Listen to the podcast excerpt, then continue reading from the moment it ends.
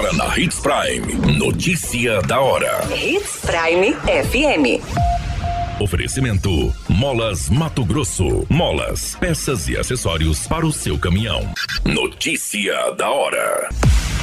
Liquida CDL Sinop é realizado neste final de semana com 12 horas de promoções. Identificado o homem encontrado morto próximo de Rio, no município de Sinop.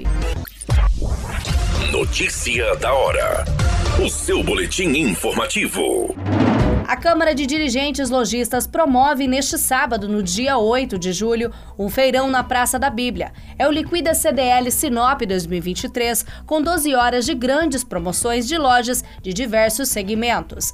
As tendas serão montadas na praça onde serão comercializados produtos. A expectativa é de funcionamento até as 22 horas de sábado. Além da comercialização dos produtos, haverá praça de alimentação, distribuição de brindes, sorteio e brincadeira gratuita para as crianças. A CDL também providenciará um palco com som para que talentos da nossa cidade possam estar se apresentando durante o Liquida.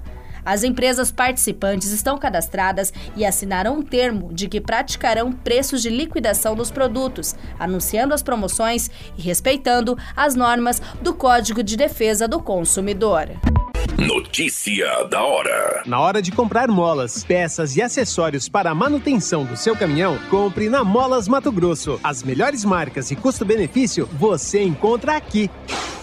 Ligue 3515 9853 que a entrega mais rápida da cidade chega até você. Em Sinop, na rua Valdir Dorner, 666, setor industrial. Em todo o estado, peças e acessórios para o seu caminhão é com a Molas Mato Grosso. Unidades também em Várzea Grande e Cuiabá. Molas Mato Grosso.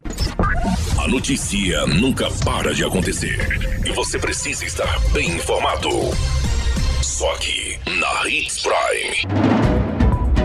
A gerência de identificação da Politec em Sinop identificou o homem encontrado morto em estado avançado de decomposição na data do dia 23 de junho. O corpo estava próximo de um rio localizado na Estrada Lúcia, na zona rural, cerca de 15 quilômetros do centro de Sinop.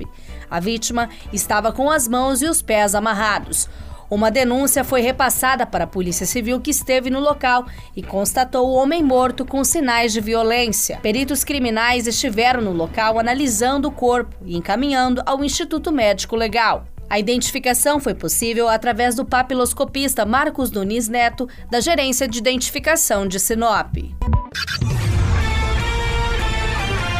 A qualquer minuto, tudo pode mudar. Notícia da hora.